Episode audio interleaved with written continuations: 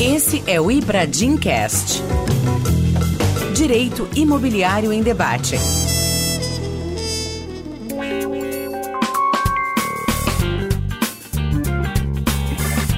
Olá, esse é o Ibradim Cast, mais um dos grandes projetos do nosso Instituto Brasileiro de Direito Imobiliário. De sucesso, muita gente tem nos ouvido, a repercussão é muito grande. Eu fico muito feliz de ser um dos âncoras desse programa de sucesso que nós idealizamos, querendo fazer chegar até vocês um pouquinho que de mais profundo a gente possa alcançar em matéria de direito imobiliário. E hoje o assunto é um assunto que está em voga, é o assunto que mais tem se falado, que é a medida provisória 1085 de dezembro de 2021. Nós já tivemos um episódio sobre MP com os nossos queridos Alexandre Gomide e Melin Chalup, mas especificamente do tema incorporação imobiliária. A MP é mais do que isso. Então hoje convidamos e temos o prazer do aceite de um grande profissional do direito imobiliário, Fábio Rocha Pinto e Silva. O Fábio é advogado sócio da prática de direito imobiliário do Piano Neto Advogados, é doutor em Direito Civil pela USP Paris II. Fábio, é um prazer recebê-lo aqui. Esteja com o tapete vermelho aberto e seja bem-vindo. Obrigado, Olivar. Prazer é todo meu de estar aqui com você e com os nossos ouvintes.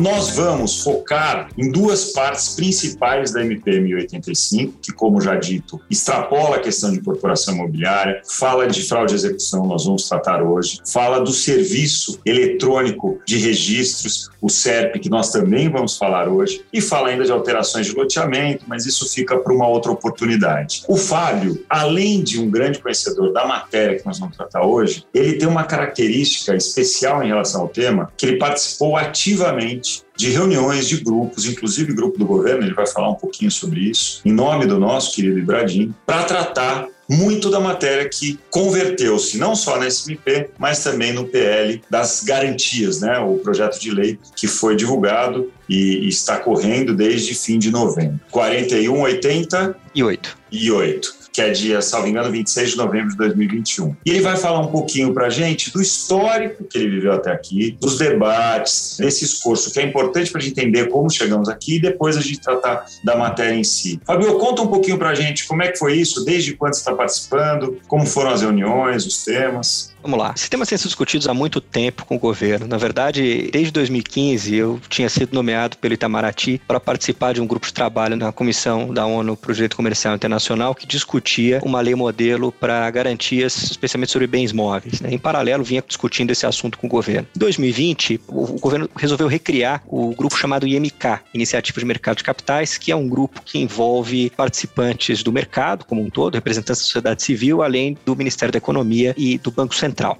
E nós, como Ibradim, fomos convidados também a integrar esse, grupo IMK. Dentro do IMK havia alguns subtemas e dois subtemas bastante relacionados aí com os temas de garantias e de registros públicos, o tema 4 e o tema 5. Então, o tema 5 é o que gerou, né? Cada um desses temas tinha como entregável algum tipo de projeto de lei ou minuta de medida provisória. O tema 5 ele gerou essa MP 1085 que foi publicada no final do ano e o tema 4 gerou o PL 4188 que também foi publicado no final do ano. Né? Então, o tema 4 ele tinha como escopo garantias, especialmente home equity, mas muitas melhorias aí na Lei 9514. Tema que o Melim participou muito ativamente também. Então, eu e o Melim, eu e o Bradim participávamos dessas reuniões aí quinzenais. E o tema 5, além de mim e do Melim, o nosso Bernardo Kese também participou de várias reuniões. O tema 5, que é esse que gerou a MP 1085, o texto base, né? Em, geral, esses grupos do IMK, alguma entidade apresentava o texto base e os demais discutiam. Então, esse texto base 1085 ele veio do Core BR, com a participação aí predominante da Patrícia Ferraz, nossa amiga lá do Registro de Imóveis de Diadema. E a própria Patrícia havia convidado vários de nós também para contribuir com o texto original, Flaviano Galhardo também participou e tantos outros. Depois esse texto ele foi para o IMK5, foi discutido com todos os representantes da sociedade civil, então bancos, entidades que atuam no mercado de capitais e assim por diante, representantes da construção civil, e de lá foi para o CNJ. Foi para o CNJ um texto já modificado em relação a esse que veio do Core. O CNJ também sugeriu uma série de modificações, acho que isso ficou no, no CNJ entre um e dois meses, e depois voltou para o governo e o governo publicou na forma de medida provisória. Né? Então, o texto que veio do CNJ, ele não passou de volta pelo IMK, a gente mesmo foi pego de surpresa aí com pequenas alterações nesse texto publicado. Do IMK 4 só não passou pelo CNJ, mas passou também por toda a assessoria jurídica do governo e, e depois foi apresentado, na verdade, no Congresso, o PL 4188. E além disso, em paralelo, a gente tem lá o anteprojeto de alteração do Código Civil. Esse foi feito por fora do IMK, um grupo de 13 juristas, e eu fui, no começo do ano passado, nomeado o relator dessa comissão. Gente elaborou uma, um, um anteprojeto de alteração da matéria de garantias reais, tanto mobiliárias quanto imobiliárias no Código Civil. Foi feita uma consulta pública em setembro do ano passado e agora uh, espera-se que o governo também apresente esse anteprojeto. Ele altera 50 artigos e inclui mais 50 artigos lá no livro das coisas do Código Civil. São projetos que estão bem alinhados entre si, porque vários dos participantes se repetiam entre os diferentes grupos, faz parte aí de um esforço coletivo. Muito bom, excelente. É, você vê que é importante, tem muita coisa acontecendo e coisas acontecendo.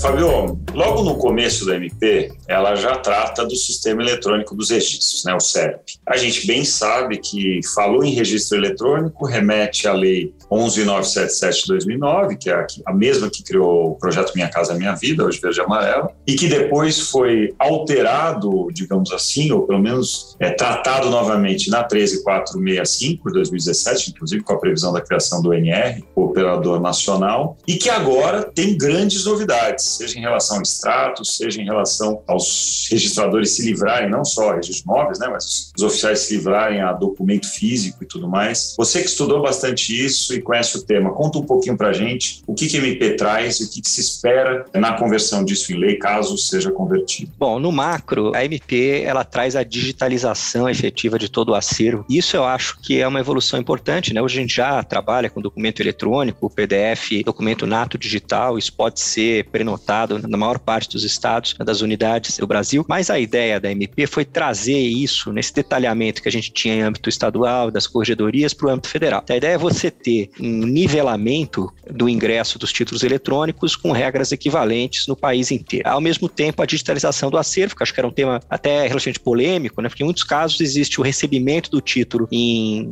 mídia digital e quando chega no cartório, o cartório vai imprimir aquilo e arquivar aquilo em papel. Né? Então a ideia da MP foi realmente acelerar essa disrupção digital e, e, permitir, inclusive por meio da mudança de vários dispositivos da Lei 6.015, que de fato todo o procedimento, não só a recepção do título, né, mas todo o procedimento possa se dar de forma eletrônica. Para além disso, a gente tem uma série de pequenas alterações que somando-se geram uma grande modificação, uma grande alteração legal. Então, a primeira delas, que eu acho muito interessante, é a adequação dos prazos. Os prazos a ser contados em dias úteis e a gente tem uma redução significativa de alguns prazos, especialmente de certidão, mas também prazos de registro, seja após o pagamento, após o cumprimento de exigência, seja bem no começo, especialmente para os títulos recebidos em forma eletrônica. Então, acho que isso deve resultar num ganho de tempo muito relevante aí para os usuários, né, que vão ter títulos registrados com uma maior agilidade. De outro lado, a gente tem também reduções de prazos, prazos super céleres para emissão de certidão, que é uma coisa que vai ser ótima para a segurança jurídica, vai ser ótimo para que os usuários possam ter acesso às informações constantes dos livros com maior facilidade. E a certidão da situação jurídica do imóvel, que é uma grande inovação, né? especialmente para aquelas matrículas de mais de 100 páginas que agora começam a se tornar a realidade, né? A gente já tem notícia de, de várias aí. E no caso, a certidão de situação jurídica, contrariamente à certidão de inteiro teor, em que o inteiro teor das fichas vem reproduzido, né, normalmente de forma reprográfica. No caso da certidão de situação jurídica, o oficial vai fazer uma análise das fichas e vai emitir uma certidão que é quase assim, eu interpreto como se fosse uma certidão por quesitos. Né? Ele vai emitir uma certidão apenas daquilo que está vigente, portanto, o resumo da situação jurídica do imóvel, proprietário atual, quais são os ônus vigentes e assim por diante, sem mencionar proprietários anteriores, cadeia dominial ou ônus já cancelados. Acho que isso é uma inovação bastante relevante também, especialmente para o público não especializado né? O advogado imobiliário talvez vá continuar pedindo a certidão do interior para fazer um cara crachá, mas para o usuário em geral, essa certidão de situação jurídica, ela é muito interessante porque ela facilita muito a interpretação das informações registradas, das informações constantes da matrícula. Acho que temos algumas outras inovações que estão vindo aí, inclusive agora por emendas, né? Itens novos que podem ser averbados antes de imóveis, tombamento, enfim, tem muita inovação na lei. Um ponto que eu acho bastante relevante, e esse eu queria falar um pouco, né, em relação ao SERP. O SERP, ele começou, né, ele surgiu no nosso texto original como um sistema, tá? E na medida provisória, até todo mundo foi pego um pouco de surpresa, ele veio como um ente dotado de personalidade jurídica. Então, a ideia não era criar um super ONR, nem que o SERP de alguma forma substituísse ou competisse com o ONR. A ideia era que houvesse um sistema cogerido que pudesse permitir uma intercomunicabilidade entre as diferentes especialidades. Acho que esse é um tema que ainda vai ter que ser um pouco melhor entendido agora no debate das emendas no Congresso, né? se de fato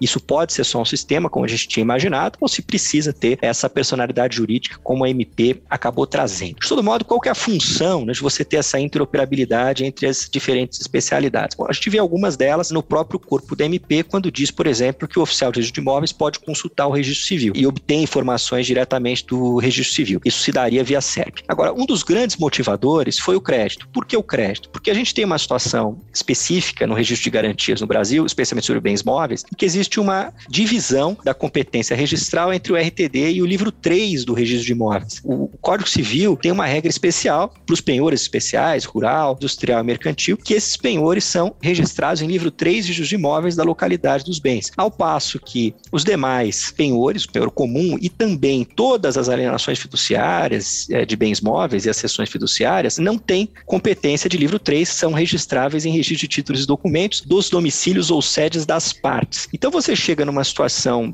bastante anacrônica em que você pode ter um mesmo bem, por exemplo, uma safra de fazenda, né, de plantação, uma safra agrícola, em que você tem um penhor registrado no livro 3 do registro de imóveis do local e uma alienação fiduciária registrada num RTD de outra comarca, porque aquele garantidor não reside ou não tem domicílio na comarca de localização do bem. Né? Isso é um problema muito sério para a publicidade registral, ali um pouco no escopo até do que se pretendia no PL 4188, né, estimular a maior alavancagem, nós quisemos trazer uma solução que trouxesse transparência, que desse transparência para esses registros espalhados em diferentes comarcas. E para o RTD, então, que não tem um ONR, essa publicidade ainda é muito mais complicada. Então, uma das principais ideias do SERP foi criar essa consulta que veio no artigo 3 inciso 10 da MP, que é uma consulta que traz ali todas as constrições. Ela começou com uma ideia de bens móveis e os imóveis acabaram integrados a essa consulta também, simplesmente porque, dado que o sistema existe, que o sistema já traria uma interligação entre RTD, RI, Registro Civil e tabelionato de protesto, pareceu interessante incluir também os imóveis na busca. Então, por isso que o inciso 10 fala em indisponibilidades de bens, restrições de origem legal, convencional ou processual sobre bens móveis e imóveis registrados ou averbados nos registros públicos e atos em que a pessoa pesquisada conste como. Aí a gente tem aqueles, o que se chamam equivalentes funcionais funcionais das garantias reais, devedora de título protestado e não pago, garantidora real, arrendatário mercantil financeiro e cedente convencional de crédito. E, por último, titular de direito sobre bem objeto de constrição processual ou administrativa. Então, a ideia dessa busca é que seja uma busca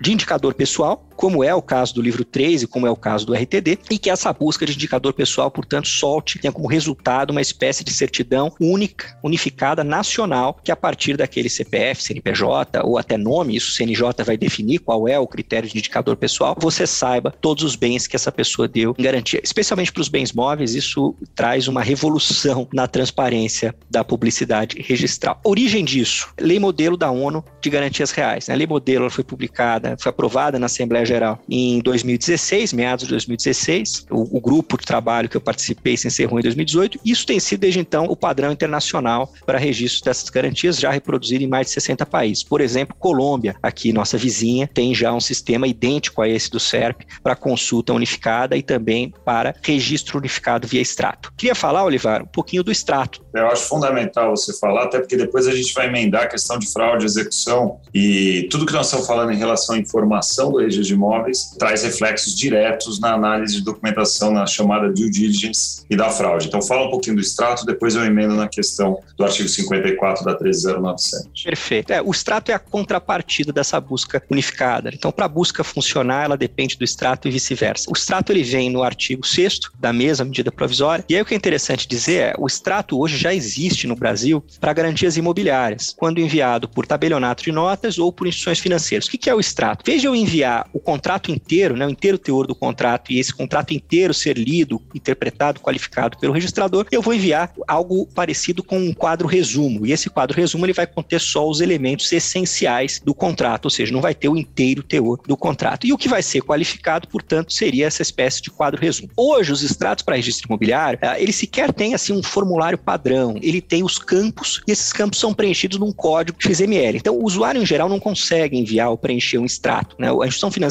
ou o tabelionato, eles fazem isso via sistema, via API. Para imóveis, mantém-se então o extrato só de instituição financeira ou tabelionato. No caso dos bens móveis, como a qualificação registral no RTD é já por natureza mais limitada, né, e seguindo esse padrão internacional e a busca por agilidade, o extrato ele é universalizado. Então, hoje nós não temos extrato para RTD, nós não temos extrato para livro 3, mas a gente cria esse extrato para RTD e livro 3 e universaliza. Inclusive, o próprio artigo 8 fala que a Corregedoria Nacional do Conselho de Justiça poderá definir em relação aos atos e negócios jurídicos relativos a bens móveis os tipos de documentos que serão prioritariamente recepcionados por extrato eletrônico. Então, a ideia é que todos aqueles equivalentes funcionais lá de garantias reais que estão lá no inciso 10 do artigo 3 sejam enviados apenas por extrato. E aí, para isso, a corregedoria do CNJ tem que, inclusive, definir um extrato padrão. Isso é muito fácil de vocês verem, depois no final eu vou dar a dica aí dos sites, mas vocês podem ver isso em sites de outros países em que esses sistemas já operam. Então, para eu registrar um penhor ou uma alienação fiduciária sobre bem imóvel,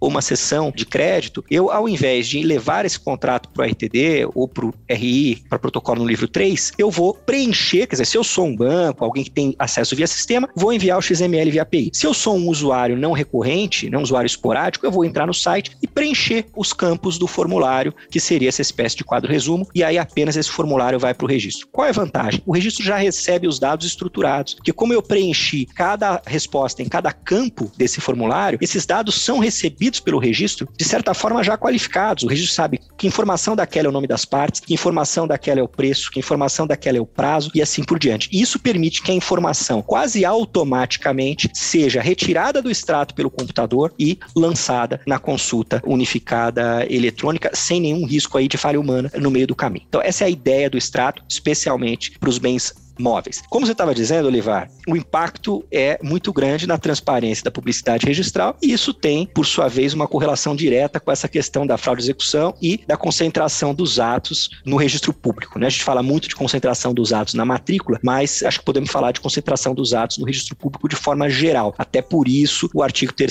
inciso 10 aqui fala em constrições, inclusive sobre bens móveis, passarem a constar do RTD. Maravilha, muito bom. É muito interessante. Você vê cada vez mais a questão da publicidade, né?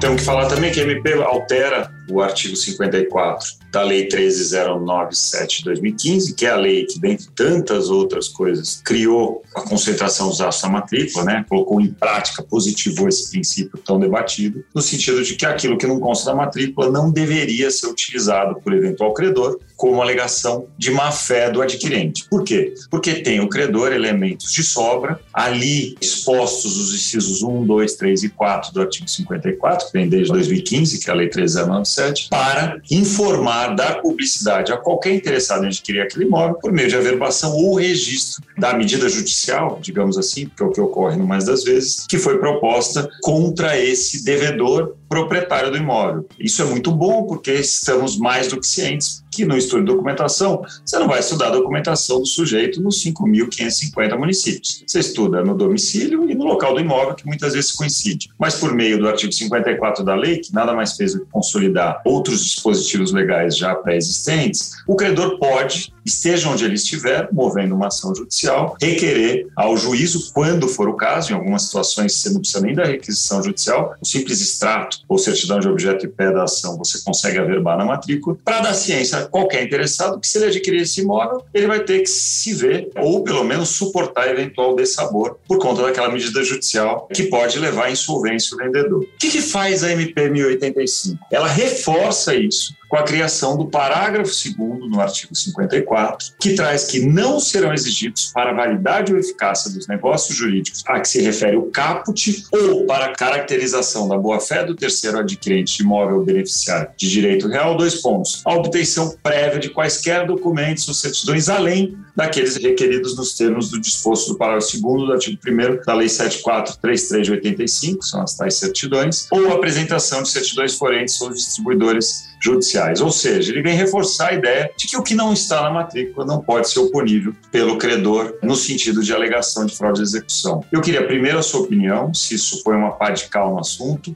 ou se isso pelo menos reforça. Nós já temos a súmula 375 né, do STJ, que fala que se não houver na matrícula do imóvel penhora, presume-se a boa-fé, mas também sabemos que há decisões judiciais posteriores à súmula e ainda posteriores à Lei 13097 de 2015 que decidem no sentido de que o adquirente de boa-fé tem sim que buscar as certidões do distribuidor forense. Que é a questão do artigo 792 do CPC. Eu não quero antecipar, eu quero passar a bola para você para depois só comentar. O que, que, você acha, Fabio? A gente tem duas infelicidades aí. O, o 792 do CPC tem uma redação um pouco infeliz, porque ele traz no inciso quarto essa questão das ações que possam levar o devedor à insolvência, que era justamente aquilo que, de alguma forma, a súmula 375 já tinha combatido. Né? A súmula 375, ela diz simplesmente que o se você não tem a penhora na matrícula, essa penhora ela não é eficaz contra o adquirente. Então, você trazer de volta esse elemento da basta ação estar em curso e poder levar à insolvência é o que levanta a questão de. Então, ela não precisa estar na matrícula do imóvel. Mesmo assim, eu sempre tive a leitura do 792 do CPC da seguinte maneira. Logo adiante, o CPC fala que, com relação aos bens não sujeitos a registro, é necessária a obtenção de certidões distribuidores. Parágrafo Perfeito. Segundo parágrafo segundo. Então, eu sempre interpretei o parágrafo segundo como uma relação direta com o inciso quarto, porque só faz sentido você avaliar ações pendentes contra a pessoa capaz de levar à insolvência se você souber, se você tiver buscado quais são as ações pendentes. E o próprio parágrafo segundo diz que eu só tenho que buscar essas ações pendentes por meio de certidões no caso de bens não sujeitos a registro. Então, para mim, a interpretação do 792 sempre foi óbvia, no sentido de que para bens sujeitos a registro, portanto, não só imóveis, mas também aeronaves, embarcações, automóveis, etc., não seria necessária a obtenção de certidões de distribuidores, porque você não cairia na hipótese do inciso 4. Claro que a gente sabe que há outras interpretações, inclusive há códigos de processo civil comentados que eu já li, interpretações que, com todo respeito, confesso que eu não consigo chegar de jeito nenhum à mesma interpretação, mas temos aí códigos famosos dizendo que não, que tem que obter certidões em todos os casos, e até dizendo que ali a redação foi infeliz, mas em sentido inverso do que eu estou dizendo, né? Em sentido de dizer que o CPC devia ter prestigiado a questão das certidões distribuidores. Ocorre que a Lei 13.097, ela não só trouxe os artigos 54 e 55, que tratam da concentração, mas o que muitas vezes é esquecido é que ela alterou a Lei 7433 de 85. E ela alterou a Lei 7433 de 85 porque essa lei que trata da lavratura de escrituras públicas, antes da Lei 13.097, ela exigia a apresentação das certidões de distribuidor ao tabelião. E aí você tinha algumas interpretações de corregedorias, como era o caso em São Paulo, em que as partes poderiam dispensar isso de alguma forma assumindo o risco. E aí constava do final da escritura, as partes dispensaram o arquivamento das certidões, etc. Quando vem a Lei 3.097, ela exclui as certidões de distribuidor da Lei 7433. Então, hoje, você não tem mais base legal para a obtenção das certidões. Então, eu acho que, independente da discussão da Lei 3.097 ser poucos meses ali anteriores à publicação do CPC, e aí o pessoal disse que o CPC é lei posterior, mas fato é que falta já hoje um elemento essencial para cobrar certidões distribuidores, que é base legal. Não existe nenhuma lei que diga que o comprador de bem sujeito a registro é obrigado a obter ou apresentar certidões. Dito isso, talvez a gente tenha uma questão aí de dependência do passado, né? dependência histórica. E aí a gente começa a ver alguns julgados julgados. Aqui no estado de São Paulo, a gente tem julgado para todos os lados. Isso, infelizmente, ainda não foi uniformizado pelo STJ. Voltando a discutir a questão de boa-fé, e dizendo que então, se as certidões distribuidores não foram obtidas ou não foram apresentadas nos autos do processo e que você argui a fraude, haveria ali, ao contrário, uma certa presunção de má-fé do comprador, porque como é que você vai comprar um imóvel e você sequer pede a certidão para saber se o sujeito tem processo? Bom, pausa aí antes da gente entrar na redação específica da medida provisória. Eu sempre achei, e quando eu participei da redação da medida provisória, tentei deixar isso claro e argumentei muito isso no grupo, que essa questão de saber ou não que alguém tem processo, na minha opinião, para fins de fraudes patrimoniais, de fraude de execução, é irrelevante. Por que, que eu acho que é irrelevante ou deveria ser irrelevante? Porque aqui nós estamos tratando de um aspecto que é a oponibilidade de direitos. Então, o que, que é necessário para que a constrição judicial possa ser oponível ao adquirente? E a minha opinião sempre foi o mesmo requisito necessário para que os direitos reais sejam oponíveis contra o adquirente ou seja, a publicidade. Eu acho que nós estamos aqui na esfera objetiva dos efeitos da publicidade registral, ou seja, está na matrícula, é oponível. Não está na matrícula, não é oponível. E sequer precisa ser discutida boa-fé. A má-fé não. Se efetivamente havia ali uma má-fé, uma intenção de fraudar, um conluio, aí é evidente que nós estamos num cenário de fraude e execução, e se não tivesse, estaríamos num cenário fatalmente de fraude contra credores. Mas não havendo efetivamente um conluio, uma intenção de fraudar, me parece que a solução da oponibilidade suplanta essa discussão de se foram ou não foram tomadas cautelas. Para mim, não se trata de uma questão de cautela. Dito isso, um segundo aspecto é melhor distribuição, uma distribuição mais eficiente do ônus processual. E aqui uma pergunta que eu sempre me faço como advogado é a seguinte: qual é a facilidade de um comprador de saber se uma ação é capaz ou não de levar o vendedor à insolvência? Porque não basta você obter as certidões de distribuição. Veja, obter as certidões de distribuição é a parte mais fácil. Que no estado de São Paulo você faz um pedido online, em dois dias a certidão é enviada para o seu e-mail. Isso em si não é um grande ônus. Mas no momento em que você recebe as certidões, como é que eu vou fazer uma análise patrimonial a partir dessas certidões e eu, comprador, assumir o ônus de decidir se aquelas ações podem ou não levar o vendedor à insolvência. Quer dizer, eu tenho que analisar os autos de todos os processos, eu peço uma declaração para o vendedor e acredito nele, eu peço uma declaração para o advogado do vendedor. Então, esse é um ônus para o comprador que, a meu ver, ele é de cumprimento impossível, porque o comprador não tem esse conhecimento e não tem como ele ter o conhecimento que aquelas ações que constam uma linha, às vezes, na certidão de distribuição, seriam ou não capazes de reduzir o vendedor à insolvência. E esse é um ônus muito mais fácil de ser atribuído ao exequente ou ao autor de uma ação de conhecimento, porque o exequente sabe, né? o exequente sabe o direito que tem,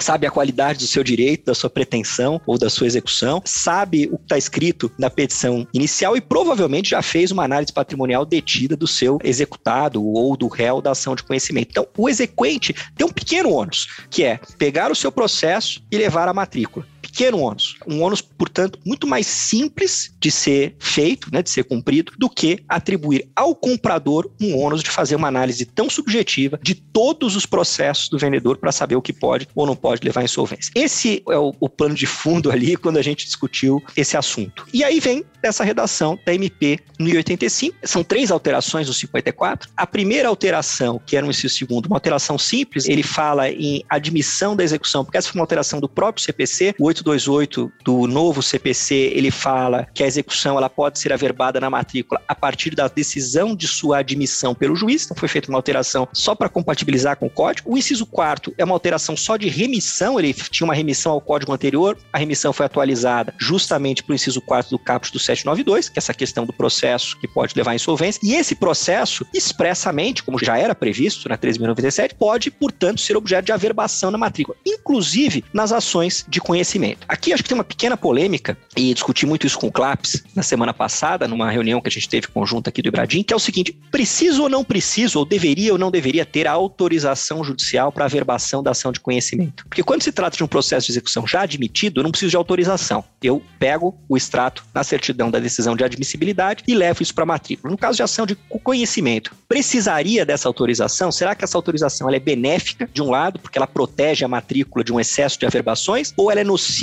de outro lado, porque ela cria um atraso nesse direito do credor que agora passa a ser um ônus e, portanto, necessário para opor o seu direito contra eventuais adquirentes? Será que o, esse credor, então, não deveria ter o direito de simplesmente ir averbar uh, sem necessidade de uma decisão judicial? Não sei. Esse é um debate que eu acho bastante pertinente a gente ter. E a inclusão do parágrafo segundo, o parágrafo único vira parágrafo primeiro, e o parágrafo segundo, portanto, ele passa a dar um comando expresso, né? Isso foi a vontade, quando a gente escreveu isso, era ter um comando expresso a todos, inclusive ao juiz. Não pode exigir a obtenção de certidão. Não pode exigir a obtenção de nada que não esteja na 7433, e as certidões não estão mais lá desde a 13.097. E aí o segundo é praticamente um bis in idem, mas foi um bis in idem que a gente achou necessário por conta de toda essa jurisprudência errática que a gente tem visto. Então, o 2, ele simplesmente repete algo que já está incluído no 1. A prestação de certidões forenses aos distribuidores não é exigida, nem para validade ou eficácia e nem para caracterização da boa-fé do comprador. Muito bom, excelente. Um contorno aí, não só histórico, como completo, que eu gostei muito, Fábio. Esse é um tema que você muito bem sabe, eu já me debrucei muito, trabalho muito até por fazer de jiu-jitsu imobiliário há mais de 20 anos, profissionalmente. E eu acho que o que eu sempre falo da 13097 2015, agora alterada para ainda ficar mais reforçada, é que ela traz um viés que a jurisprudência já vinha trazendo de proteção ao adquirente de boa-fé, que é diferente do viés dos anos 70, 80, 90, até começo do século, de proteção do credor. E por quê? E faz sentido. Porque o processo legislativo dos últimos 20, 30 anos foi no sentido de trazer elementos para o credor se proteger. Não só a questão da execução, o antigo 615A do CPC que caiu, que é, foi a primeira vez que surgiu a possibilidade de averbação da execução na matrícula sem nem necessidade de crivo do judiciário, bastava você promover a execução, como outros tantos, desde o protesto contra a alienação de bens, que eu mesmo fiz há mais de 20 anos o primeiro, e outras medidas de proteção daquele crédito com ampla publicidade. Então, o que, que o legislador e mesmo o judiciário passou a enxergar? Que são tantas medidas que o credor hoje tem para proteger o seu crédito, que se ele dormir na praia, melhor para o adquirente de boa-fé, que estudou que pôde estudar da forma mais singela, simples e barata que ele podia estudar. E se não identificou ali nenhuma constrição, não necessariamente por questão de penhora mesmo, ou de garantia, mas mesmo por informação de um processo possa levar o credor à insolvência, então seguro está esse credor esse adquirente e o credor que dormiu na praia, que tente satisfazer seu crédito por meio de outros bens que não aquele comercializado. E eu acho que, como você, o artigo 792 do CPC tem que ser analisado com o parágrafo 2 Quem pensa diferente, na verdade, tem um motivo para pensar diferente. É que a forma como veio o conteúdo do inciso 4 792 foi no apagar das luzes. Né? A redação inicial não era nesse sentido. A redação inicial, porque o CPC, como sabemos, ele é posterior à Lei 397 de 2015, ele tinha como previsão algo diferente do que veio no conteúdo do inciso 4. Então, como o inciso 4 fala em obtenção das certidões, muitos falam, olha, manteve-se o sistema anterior, o que eu não concordo, porque ele não teria o menor sentido se coadunando com o parágrafo 2 da lei. E eu acho que agora está reforçado. Mas algumas coisas a pontuar. Um, essa questão do inciso 4 da 54, que exige que o juiz autorize a informação na matrícula naqueles processos chamados de conhecimento, eu sou dos que defendem que o credor poderia levar a matrícula fosse como fosse cabe a quem analisar a matrícula fazer o crivo de que aquilo pode levá-lo à insolvência, o vendedor, ou não. Porque é notícia, e notícia eu nunca acho demais. Mas o fato é que a lei exige que o juiz autorize essa averbação. E se o juiz não autorizar? E se o credor tomar o cuidado no processo de conhecimento para tentar levar a matrícula aquela informação e não conseguir por conta do juiz? Isso já é um argumento suficiente, no meu modo de ver, para alguns dizerem que eles vão ter que estudar certidões, porque numa situação como essa, talvez ele tenha problema futuro. Mas não é só isso. O Código Tributário Nacional prevê que se tiver inscrito na dívida ativa o débito daquele devedor, no nosso caso, nosso exemplo, vendedor, isso automaticamente presume a má fé e, portanto, gera fraude de execução nessa alienação. Isso não vai estar na matrícula, porque é um procedimento ainda administrativo. Por razão disso, eu até escrevi um artigo que foi publicado no conjunto com a Daniela Gazel, minha sócia, no sentido de que ainda não estipamos a necessidade de uma análise de documentação, mas sem dúvida esse viés advindo dessa alteração do artigo 54 em prol do adquirente de boa-fé, ele é benéfico. Você concorda com o que eu falei? Não, que acrescentar? Concordo. Queria fazer dois comentários em relação a isso. Primeiro, não é só uma proteção do adquirente de boa-fé boa-fé é uma proteção também ao sistema financeiro e ao sistema financeiro quando concede empréstimo com garantia real. É importante dizer isso porque a gente sempre fala do adquirente de boa-fé, claro, como advogado imobiliário, mas existe uma intenção muito grande dentro do governo, né? Tem que lembrar que esse projeto saiu do Ministério da Economia. E o que, que o Ministério da Economia quer? Dinamizar o crédito. Então, quando o Ministério da Economia olha para essa questão da fraude de execução, o que ele pensa é o seguinte: os bancos hoje já não estão pedindo certidões de distribuidores para conceder empréstimo. Isso é um fato. Nós, advogados imobiliários, pedimos para os nossos clientes compradores, mas os bancos não pedem mais as certidões distribuidores para fins, seja de financiamento ou aquisição, seja de home equity. Então, nesse caso, o próprio governo olha para isso, para uma eventual jurisprudência que passe a pedir as certidões como um retrocesso e como algo que vá eventualmente dificultar o crédito e até diminuir o crédito, porque se os bancos voltam a pedir certidão distribuidor, de repente qualquer processo que aparece ali passa a ser motivo para o banco negar um crédito para o seu cliente. Né? Então, existe esse viés muito forte vindo do Ministério da Economia, até porque o próprio 792, né, a fraude de execução, não se aplica só à compra e venda, se aplica também às garantias reais. O outro aspecto, concordo totalmente com você, nós não vamos deixar de obter certidões. No caso da dívida tributária, e é uma questão específica do 185 do CTN, que não pode ser mudado aqui, porque foi recepcionado como lei complementar pela Constituição de 88, a gente vai pedir a certidão conjunta, que, aliás, ainda que a gente possa argumentar pela inconstitucionalidade, etc., ainda é obrigatória, via de regra, para a lavratura da escritura de compra e venda. Mas aí nós temos um critério objetivo. Ou a certidão vem negativa, ou positivo que fez negativo, você pode comprar, ou ela não sai e você não efetua a compra. Então, do ponto de vista da dinâmica dos negócios, eu acho que é algo que atrapalha muito menos do que você atribuir para o comprador esse ônus de avaliar se a ação XYZ tem ou não tem potencial de levar à insolvência. Agora, vamos continuar obtendo também as certidões de distribuidores, mas com outro viés, não com o viés de fazer uma análise de cunho patrimonial. Por isso que eu disse no começo que a ideia aqui não é tornar inútil a certidão distribuidor, mas fazer com que eu obtenho essa certidão com outro propósito. Não com o propósito de saber se há ações de cunho patrimonial, mas para saber se eventualmente há outros tipos de ação e que ações que eu só vou saber se eu observar a certidão do distribuidor. Então, eu posso ter ali uma ação fundada em direito real, posso ter uma ação que possa ocasionar nulidade da cadeia dominial, posso ter uma ação que por meio dela vai descobrir que aquele imóvel, na verdade, é bem público. Posso ter ação de desapropriação, posso ter ação de matéria ambiental, que de qualquer forma vai ser assumida pelo comprador, né, depois da compra. Então, aqui nós estamos falando de um escopo ainda fechado. Nós estamos falando de um problema que é a concorrência entre credores financeiros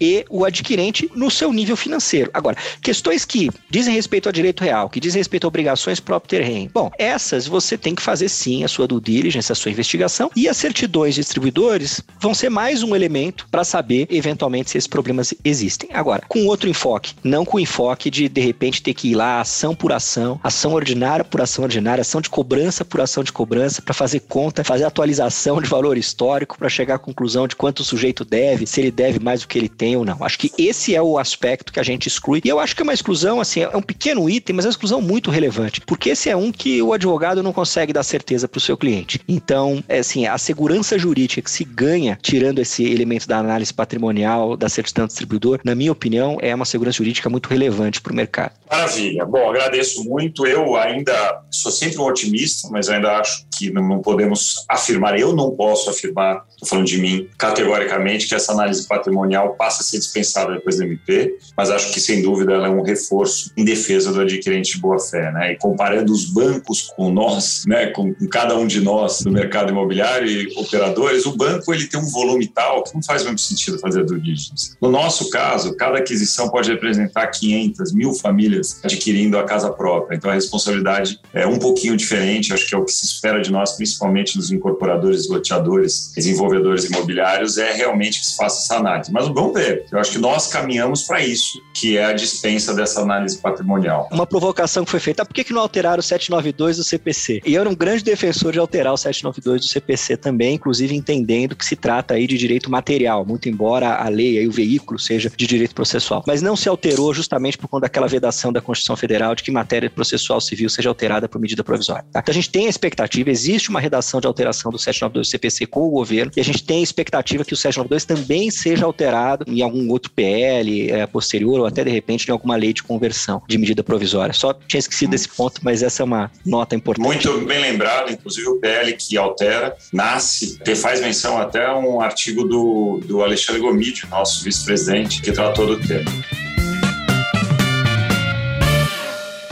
Hidradicas.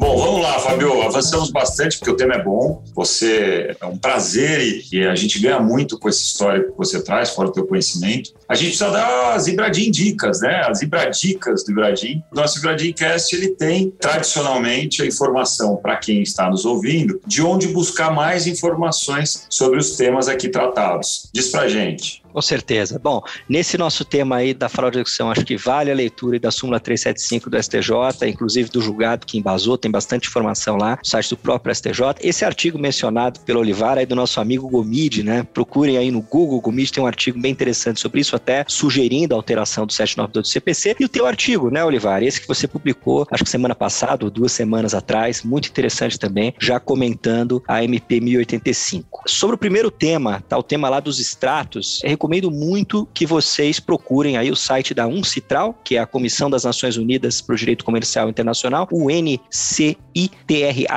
uncitral.org, e lá você encontra todos os trabalhos preparatórios, relatórios e também o texto final da Lei Modelo da ONU sobre Garantias Mobiliárias, aprovada na Assembleia Geral da ONU no segundo semestre de 2016. Também pode procurar no Google aí Garantias Mobiliárias Colômbia, vocês vão achar o site do, do que seria o SERP aí da Colômbia. E um que eu gosto bastante também, porque tem bastante vídeos vídeos interativos, mostra o funcionamento, é esse sistema da Austrália, que é o PPSR, papapapa Sierra Romeo.gov.au. Lá você tem bastante material interessante sobre o registro de extratos e sobre essa busca pelo indicador pessoal. Fabio, são 316 emendas da MP 1085. O prazo de emendas se encerrou agora dia 3 de fevereiro. Vamos ver o que vai virar. Só sobre o artigo 54, eu procurei aqui, eu e a Marília Nascimento, que trabalha comigo, são 15 emendas. Só para você ter uma ideia. Nosso trabalho vai longe. Quem sabe façamos mais um Ibradimcast com o resultado da MP convertido. É, Olivar, eu vou, eu vou fazer uma proposta aqui. A gente vai fazer uma sessão de análise das emendas, mas tem que ser regada a vinho, tá? Combinado. No seu apartamento, que já estará pronto. com certeza.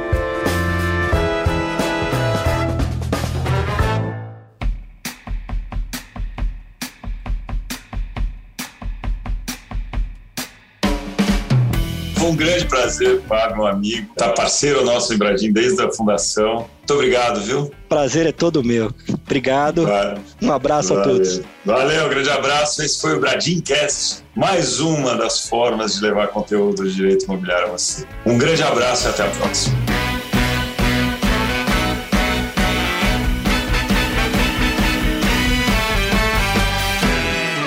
Esse foi o Ibradimcast. Nos siga no LinkedIn, Facebook e Instagram e fique ligado nos nossos próximos episódios. Este podcast foi editado pela Maremoto.